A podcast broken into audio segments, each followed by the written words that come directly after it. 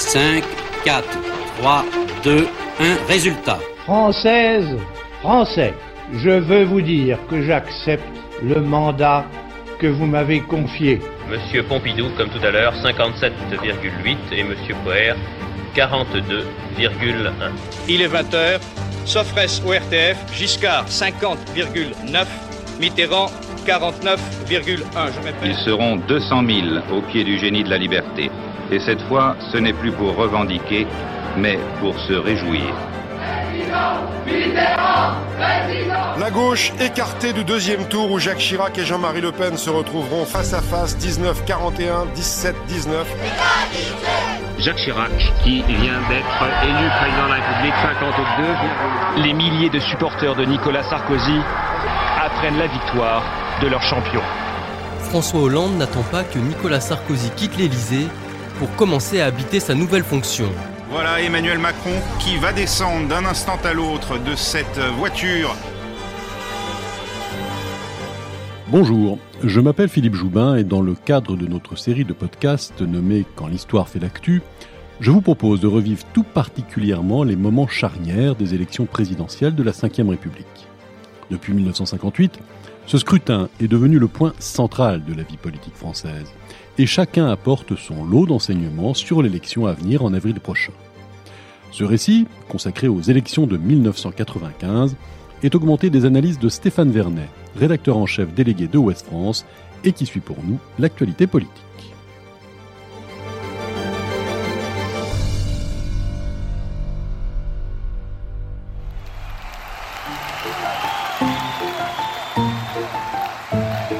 Réélu en 1988, François Mitterrand mesure rapidement combien son deuxième septennat part à volo. Avec Michel Rocard, Premier ministre jusqu'en 1991, la confiance n'est pas de mise. Et même si les deux hommes sont du même bord, cette période s'apparente presque à une cohabitation tellement les relations sont tendues. Entre 91 et 93, les gouvernements successifs d'Édith Cresson, puis Pierre Bérégovoy, ne restaure aucunement la confiance entre le pays et ses dirigeants, malmenés par une série d'affaires politico-financières. Quant au président, il combat avec ardeur le cancer qui le ronge depuis 14 ans déjà. Il a été diagnostiqué dès 1981, quelques mois après son accession à l'Élysée. Bien que soigné dans un premier temps, le mal se réveille au début de l'année 90 et François Mitterrand songe même à démissionner à plusieurs reprises. Le 11 septembre 1992, il est de nouveau opéré d'un cancer de la prostate. Mais pour une fois, son réel état de santé est rendu public. Ira-t-il au terme de son mandat? Faudra-t-il procéder à des élections présidentielles anticipées? Les loups de la politique sortent de leur tanière les incisives d'autant plus acérées qu'au cours de l'année 94, le mal empire. Dans l'ombre des états-majors de campagne s'organisent, si le président venait à démissionner, voire s'éteindre. Chimiothérapie, radiothérapie, Mitterrand enchaîne les traitements lourds. Selon Claude Gubler, son médecin, à partir de novembre 1994, il n'était plus en mesure d'assumer ses responsabilités de chef de l'État le 16 décembre 1994, voici ce qu'en disait lui-même le président Mitterrand. À partir d'un certain âge, ou quand on est frappé par certaines maladies, on ne peut pas faire de prévision à très longue distance. Il y a quand même un certain contrat moral entre les médecins et moi. Moi, je veux savoir où j'en suis. Et je ne prévois pas euh, une fin si rapide. Quelques mois auparavant, lors d'un aparté entre François Mitterrand et Jacques Chirac, pendant les cérémonies commémoratives de la libération de Paris, le maire de Paris chuchote à l'oreille du président Je ne céderai pas, j'irai jusqu'au bout.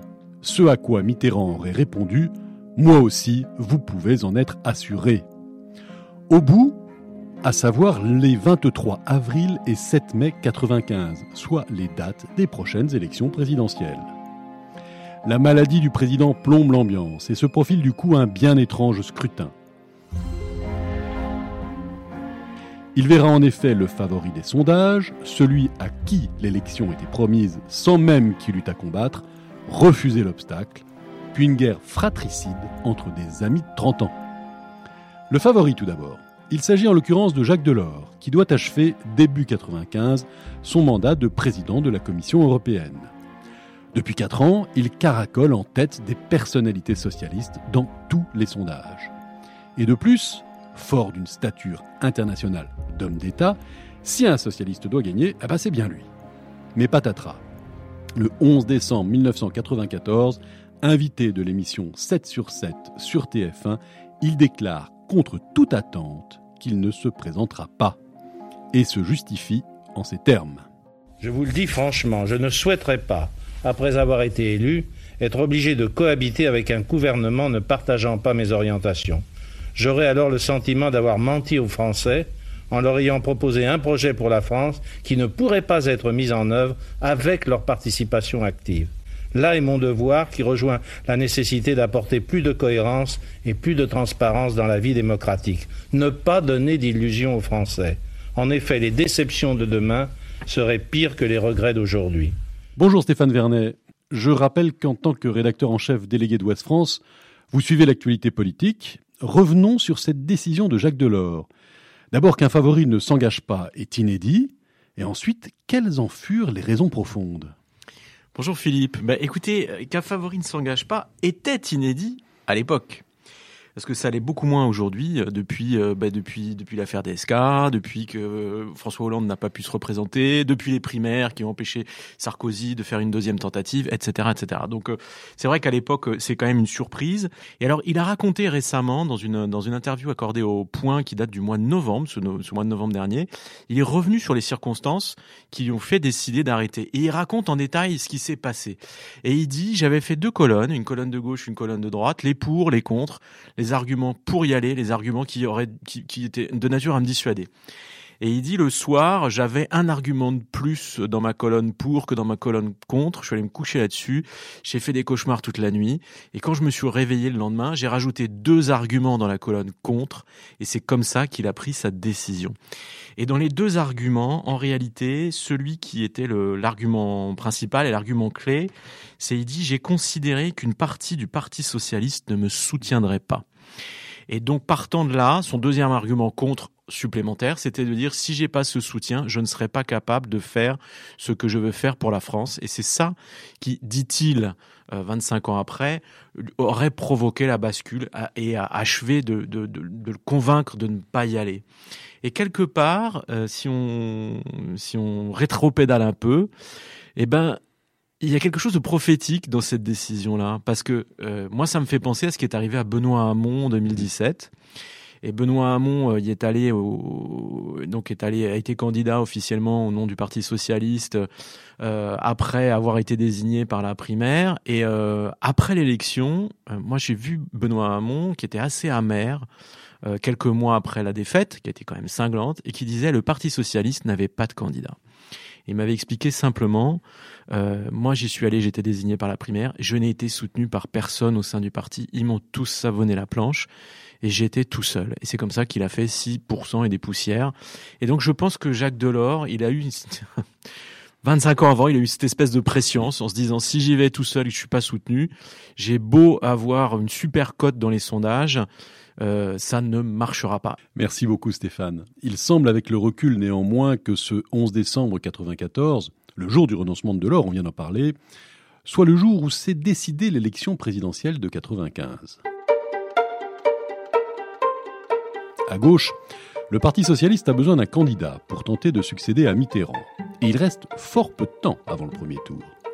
Pas simple, car les deux premières années ont été terribles pour le président. Les revers électoraux furent nombreux pour le PS, jusqu'à la gifle infligée en 93, lorsque la droite gagne les élections législatives, qui contraignent Mitterrand à une nouvelle cohabitation. Ce ne sera pas avec Jacques Chirac, mais avec Édouard Balladur en tant que Premier ministre. Depuis janvier 95, Lionel Jospin se déclare prêt à monter au front pour les socialistes. L'ancien ministre de l'Éducation nationale possède à juste titre une réputation austère, mais surtout, il est intègre et rigoureux. Cela plaît. Autre candidat PS potentiel, Henri Emmanueli, alors premier secrétaire du parti. Le 5 février, un congrès extraordinaire désigne largement Jospin en tant que candidat du PS. Il lui reste deux mois pour se construire une stature d'homme d'État, corriger la dérive libérale des années Mitterrand et tenter de se hisser au deuxième tour. Pour l'heure, aucun sondage ne l'y voit parvenir. Lionel Jospin rejoint ainsi les candidats déjà déclarés. Il y a d'abord Jean-Marie Le Pen, qui entend bien poursuivre sur sa lancée, et ce score alors inattendu de 14,4%, d'autant plus que son parti s'est peu à peu inscrit dans la vie politique. Robert Rue, représentant un parti communiste en pleine recomposition et qui rêve à ses heures de gloire passée. Arlette Laguillet, qui pour Force ouvrière en est déjà à sa quatrième campagne présidentielle de suite. Et Dominique Voynet. Des écologistes en lice, elle est la seule à dépasser la fameuse barre des 500 signatures d'élus lui permettant d'être candidate. Philippe de Villiers, qui a quitté la centriste UDF pour créer le Mouvement pour la France, se joindra à eux peu après pour, selon ses mots, défendre la grandeur de la France et la souveraineté nationale. Puis Jacques Cheminade in extremis.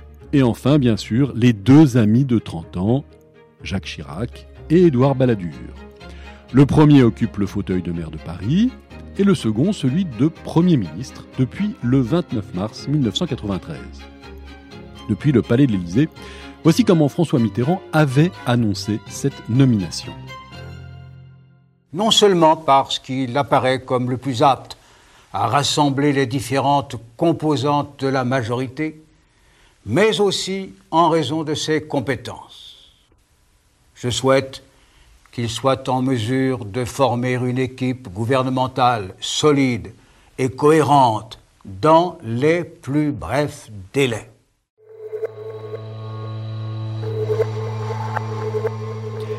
Il semble qu'un pacte fut passé entre Jacques Chirac et Édouard Balladur. Selon Chirac, à Balladur-Matignon, à lui la candidature à l'Élysée. Balladur s'est toujours défendu d'un tel accord. Il n'empêche, Chirac ne voulait pas se retrouver dans la peau du premier ministre de cohabitation de Mitterrand.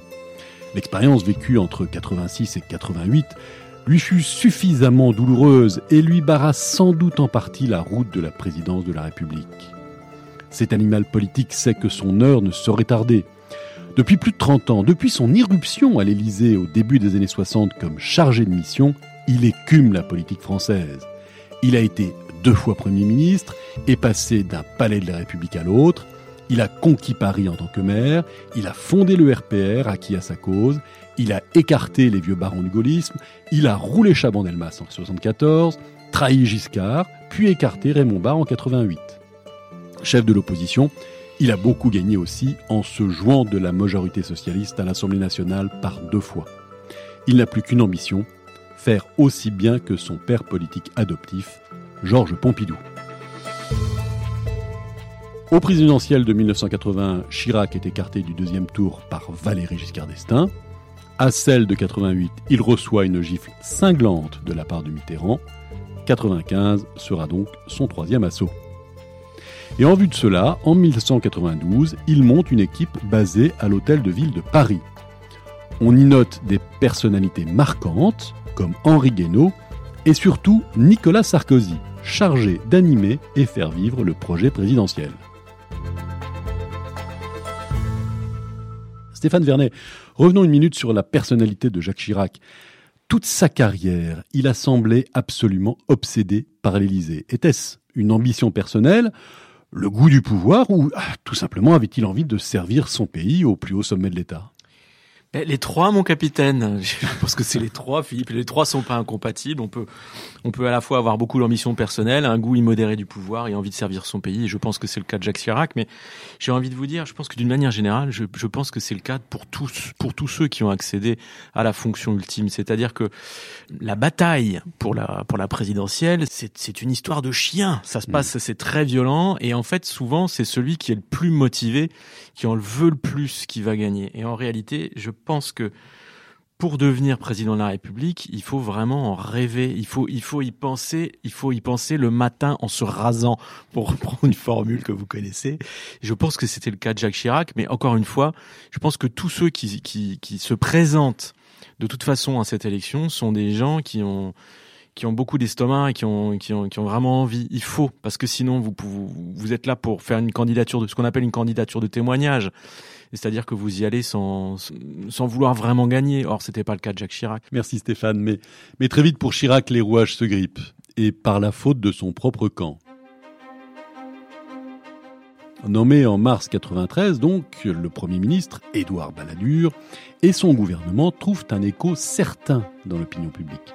Quelques semaines après sa nomination, 54% des Français estiment qu'il ferait un bon chef d'État, contre 38 à Chirac.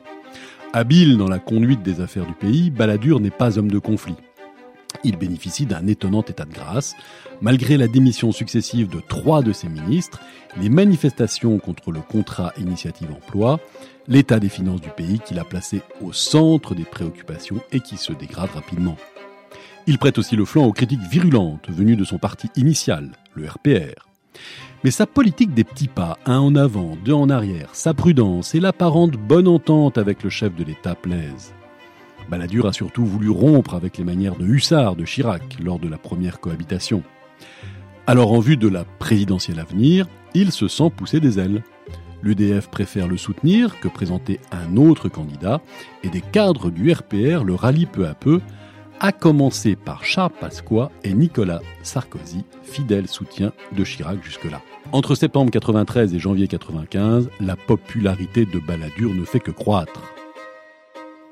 Nous sommes à trois mois du premier tour de l'échéance de 95 et les sondages le gratifient de 32% des intentions de vote au soir de ce tour-là, contre 18 à Chirac et 17 à Jospin.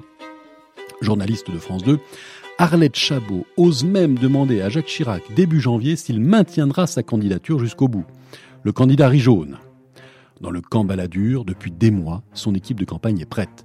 Elle comptera jusqu'à 153 personnes. Il inaugure son QG de campagne le 18 janvier 1995, le jour même où il rentre officiellement dans l'arène. J'avais dit en prenant ma fonction de Premier ministre que je souhaitais me consacrer exclusivement au redressement du pays et garder le silence sur tout le reste jusqu'au début de 1995. J'ai tenu mon engagement j'ai décidé de présenter ma candidature à la présidence de la République. En cet instant, je mesure avec émotion la gravité de ma décision. C'est depuis l'hôtel Matignon que le Premier ministre s'est déclaré, de manière très solennelle, raide, les deux mains posées sur son bureau, lors d'une courte allocution. Le duel avec Chirac, qui s'était déclaré début novembre 1994, est lancé. Même s'il est sûr de son fait, pour Édouard Balladur, faire campagne est une punition.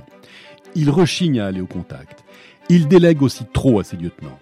Soudain, il apparaît aux Français comme snob et mondain, face à la simplicité d'un Chirac qui va tout enfoncer sur son passage, remarquablement épaulé par Philippe Seguin, Alain Juppé et Alain Madelin. Toute sa campagne sera orientée contre Balladur. Lui et son équipe dénoncent son immobilisme, vont le dépeindre comme un conservateur qui œuvre pour les élites et les technocrates. La révélation de ses biens avec son chalet à Chamonix, sa maison à Deauville, son portefeuille d'obligations, sera un coup violent. Par comparaison, le maire de Paris se veut le chantre d'un gaullisme très social, le champion du changement, et fait de la formule de la fracture sociale son mantra. Chirac se présente comme l'homme du peuple, qui n'a jamais peur devant une mêlée. Il se lance goulûment à la rencontre des autres, dans les coins les plus reculés de France, devant parfois au début des salles quasi vides. Libéré, il fait aussi assaut d'humour et de sympathie. Il est l'exact opposé en la matière d'Édouard Balladur. Écoutez cet échange entre Jacques Chirac et Michel Field, qui l'interviewe sur un plateau télé. Réfléchissez deux minutes. Euh, c'est pas excessif. Euh, Merci. Euh, vous me dites, au fond, vous, n'avez pas, hein Non. Parce que non, non. c'est à peu près le temps qu'il m'a fallu pour lire votre livre. Alors, s'il vous plaît. oui, je sais bien, malheureusement, j'avais pas mis. Dans celui que je vous ai envoyé, j'ai pas mis les images à colorier. Je suis désolé. désolé. À la télévision, les guignols de l'info de Canal+ se régalent de cette confrontation. Et ils ont choisi leur camp. C'est celui de Jacques Chirac. Compagnons, mangez des pommes Monsieur Chirac, s'il vous plaît, je vous en prie, ce n'est pas un meeting, s'il vous plaît. oui, mais putain, j'ai une patate en ce moment, moi. Je les bouffais tous. J'ai la niaque. Inouï. Euh, revenons à votre programme. Tout le monde dit que c'est un peu anachronique, un peu démago, pour dire le mot. Non, c'est pas démago, c'est. C'est y en a pour tous les goûts, quoi. Un patchwork. Un peu comme un buffet campagnard. Il y a tout en grande quantité pour tout le monde. Chacun prend ce qu'il aime autant qu'il veut. C'est ça mon programme. Buffet campagnard, formule jusqu'à peu plus. Le symbole de la pomme est fort, un fruit populaire. Et les racines du pommier sont bien ancrées dans notre territoire. D'ailleurs, cet arbre illustre la couverture de son livre, paru en prévision des élections et nommé La France pour tous. Il suffit à Chirac de déclarer d'un ton badin à la télévision qu'il est un mangeur de pommes pour que manger des pommes devienne le plus improbable des slogans de campagne. Stéphane Vernet, arrêtons-nous un instant sur le rôle des guignols de l'info, incroyablement populaire alors. Certains leur prêtèrent un rôle non négligeable dans le cadre de l'élection de Jacques Chirac. Est-ce que c'est bien sérieux, Stéphane? Ben oui, c'est très sérieux parce que c'était pas sérieux du tout en fait. C'était très drôle les guignols de l'info, ça marchait du feu de dieu.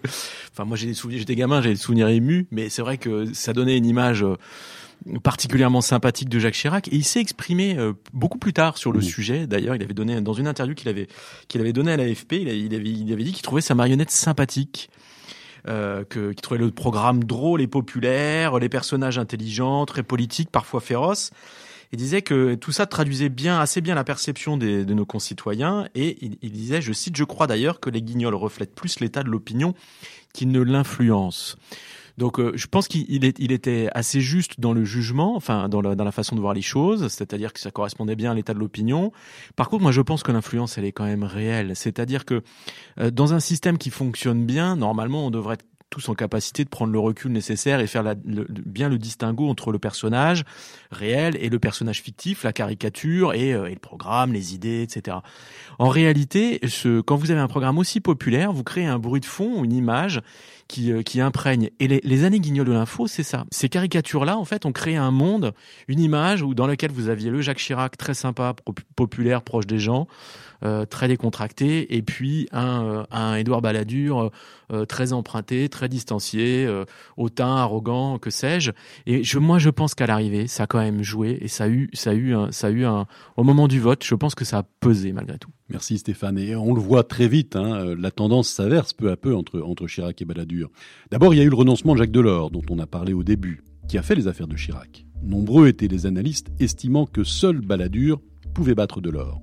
Ce dernier écarté, Chirac revient dans le jeu, avec un discours finalement très centre-gauche. Ensuite, à la tête de l'État apparaissent des fissures. La réforme des IUT fait tellement de vagues que le ministre de l'Enseignement supérieur, François Fillon, la retire.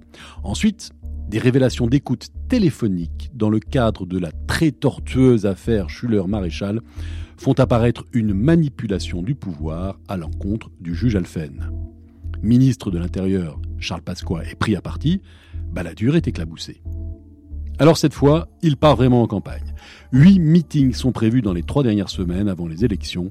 Il va en tenir 30. Mais peu à peu, le Premier ministre va dévisser. Depuis le début du mois de mars, les courbes des sondages se sont inversées. Chirac est loin devant Balladur. D'autant que, parallèlement, les autres candidats avancent eux aussi. En avril 95, Jean-Marie Le Pen, usant comme jamais de la corde de l'immigration, est crédité de 20% d'intention de vote. Quand Chirac et Balladur s'étripent, il tire aussi parti de son positionnement face à ce qu'il qualifie de représentant de l'establishment. Pour le Parti socialiste, Lionel Jospin mène une campagne solide, sérieuse et argumentée autour des thématiques de la réduction du temps de travail, du rééquilibrage des impôts, de l'indépendance de la justice, du passage d'un mandat de 7 à 5 ans pour le président. Il défend aussi la monnaie unique, la politique de dissuasion nucléaire comme un plan d'urgence pour les banlieues. Le 21 mars 1995, Lionel Jospin tient son premier meeting national à Rennes.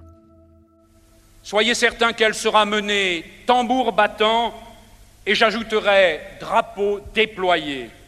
Si la droite tente d'esquiver le débat, moi je veux mener le débat en affirmant ce que nous sommes, c'est-à-dire la gauche. Au passage, Lionel Jospin entend bien renvoyer les deux candidats de droite face à face. Le discours de Chirac et son thème de la fracture sociale, laissant entendre alors qu'il poussait vers la gauche la barre de ses propos. Le 23 avril au soir du premier tour, le candidat socialiste crée la surprise. Non seulement il se qualifie pour le second, mais il est en tête avec 23,3% des suffrages exprimés. Il a su regagner des voix dans les milieux populaires et auprès des sympathisants de gauche qui s'étaient déportés lors des législatives de 93. Il devance Jacques Chirac, qui, avec 20,84% des voix, gagne finalement ce qui constituait une primaire de la droite. Favori donné gagnant quelques mois auparavant, Édouard Balladur tombe de haut, malgré une dernière ligne droite où son équipe tenta en vain d'adoucir son image. Du slogan Balladur président, on était passé à Édouard président, et même de Balladur c'est plus sûr à Doudou c'est plus doux. L'argent ne lui manqua pas. Quelques années plus tard, un vrai scandale éclatera concernant ses comptes de campagne et les dépassements. À ce sujet, Jacques Chirac ne fut pas en reste non plus. Stéphane Vernet, euh, c'est plus sérieux cette fois-ci. En, matière de financement, la campagne présidentielle de 95 euh, reste comme étant considérée la plus sale peut-être de la Ve République, les millions ayant valsé comme jamais. Et pourtant, et pourtant, les comptes de campagne furent validés par la Cour constitutionnelle. Et ce n'est que 25 ans plus tard que l'on se rendit compte de ces dérives, Stéphane. Oui, alors le, vrai scandale, il est là, c'est-à-dire qu'effectivement, il y avait des débordements. Alors il faut, il faut savoir qu'à l'époque, la, les règles sur le financement des partis politiques et des campagnes électorales euh, viennent de changer.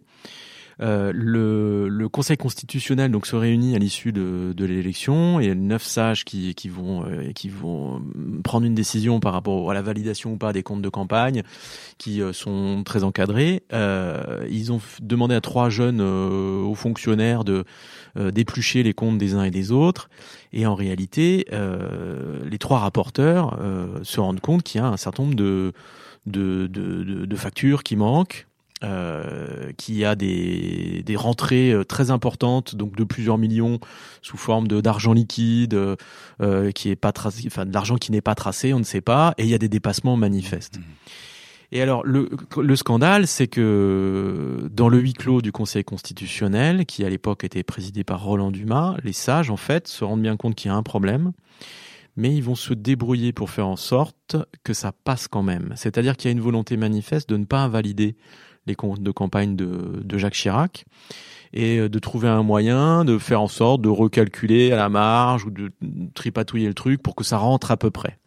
Et une fois qu'ils ont fait ça, alors on peut se dire qu'ils le font aussi euh, peut-être au nom euh, d'un certainement apaisement, d'un certain apaisement de la vie politique. Enfin bon, c'est quand même difficile une fois que vous avez quelqu'un qui est élu président de la République, de trois ou quatre mois après, de dire bah ses comptes euh, sont pas bons et donc euh, de de, de dénoncer la campagne, de pas le rembourser, et d'éventuellement de, remettre en cause finalement son son, son élection. Donc pour l'unité du pays, ça peut poser un problème. Donc on peut se dire que la décision elle peut être motivée par ce genre de considération au départ, mais une fois qu'ils ont fait ça, après ils disent bah si on s'est débrouillé, maintenant qu'on s'est débrouillé pour faire passer ricrac les comptes de de les faire rentrer dans les clous les comptes de campagne de de Jacques Chirac, ceux d'Edouard Balladur qui étaient manifestement bien plus euh, exagéré, enfin dépassé bien plus que ce Chirac et, qui aurait euh, évidemment dû faire l'objet d'un signalement et d'une eh ben ils se disent puisqu'on a on s'est débrouillé pour valider ceux de Jacques Chirac, on va on va fermer les yeux sur ceux d'Edouard Balladur. Et voilà comment vous avez ces deux comptes de campagne qui auraient manifestement dû être repris, retoqués, dénoncés ont été validés par le Conseil constitutionnel dans le huis clos des débats et on ne l'apprend que 25 ans plus tard, puisqu'on a, on a pu ressortir les minutes de ce qui s'était dit dans ces séances secrètes, entre guillemets, euh, une fois que les archives ont été ouvertes. Et en fait, elles sont opportunément ouvertes, parce qu'au moment où on remet ça sur la table, ça aurait dû faire scandale, c'était l'année dernière, et finalement, ça n'a pas fait beaucoup de remous, simplement parce que, euh, bah parce que Jacques Chirac est décédé, parce que parce qu'il y a prescription, enfin voilà, c'est une histoire qui est vieille de 25 ans on va pas rouvrir le dossier. N'empêche que à l'époque, il s'est passé quelque chose de parfaitement anormal. Merci beaucoup Stéphane. Revenons au soir du premier tour de cette élection 95. Abattu, Édouard Balladur, agacé par ses fidèles, lâchera une des petites phrases restées parmi les plus célèbres de la vie politique. Tout, tout démontre que les Français l'ont décidé, c'est M. Jospin et M. Chirac qui seront présents au... Je vous demande de vous arrêter. Je vous demande de vous arrêter. Jean-Marie Le Pen réussit de son côté un score encore meilleur que sept ans plus tôt avec 15%. Son électorat s'est élargi, le FN devient alors le premier parti chez les ouvriers, avec 30% des suffrages. Tous les autres candidats sont loin, à commencer par le communiste Robert Hue ou l'écologiste Dominique Voynet. La mécanique de report en vue du deuxième tour s'enclenche sans tarder. La gauche se rallie à Lionel Jospin. À droite, Édouard Balladur, puis Philippe de Villiers appellent à voter Chirac. Jean-Marie Le Pen veut attendre le débat télévisé entre les deux finalistes, mais celui-ci se déroule sans anicroche ou petites phrases assassines. Les deux hommes se montrent courtois. Jospin entend faire mentir le procès d'incompétence qui lui est fait. Il y parvient. Chirac veut démontrer qu'il peut aussi incarner le changement et se fait l'apôtre de l'Europe et de la monnaie unique.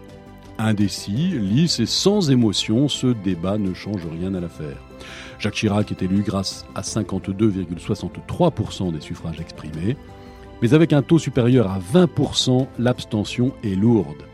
À bien y regarder, la légitimité du nouveau président est faible. 39,5% seulement des inscrits sur les listes électorales ont voté pour lui. Le RPR s'impose néanmoins comme le grand parti de la droite. Une certaine forme de gaullisme reprenait les rênes de la France alors que Lionel Jospin avait redonné au Parti socialiste l'espoir de revenir un jour au pouvoir. La France continuait son chemin sur la bipartition de la vie politique, pôle droite contre pôle gauche, mais avec le duel Chirac-Balladur était apparu un fait nouveau. La discipline des partis, même au sein du RPR, s'était pliée derrière l'ambition des individus. Et même si, on, l'a bien compris, attribuer la victoire de Jacques Chirac à la seule influence des guignols serait particulièrement réducteur, ça ne lui a pas nuit, comme l'a expliqué Stéphane Vernet tout à l'heure. Alors, je vous propose de laisser le dernier mot à sa marionnette. La campagne est encore longue, il faut raison garder, tête froide conserver, et sa bouche point trop n'ouvrir. Voilà, pile poil. Excusez-moi une seconde. Ouais, putain, je n'ai que couille 1995, pour Chirac, le troisième essai fut le bon. Un podcast de Philippe Joubin, avec la collaboration de Stéphane Vernet et du service documentation de Ouest France, en partenariat avec l'INA.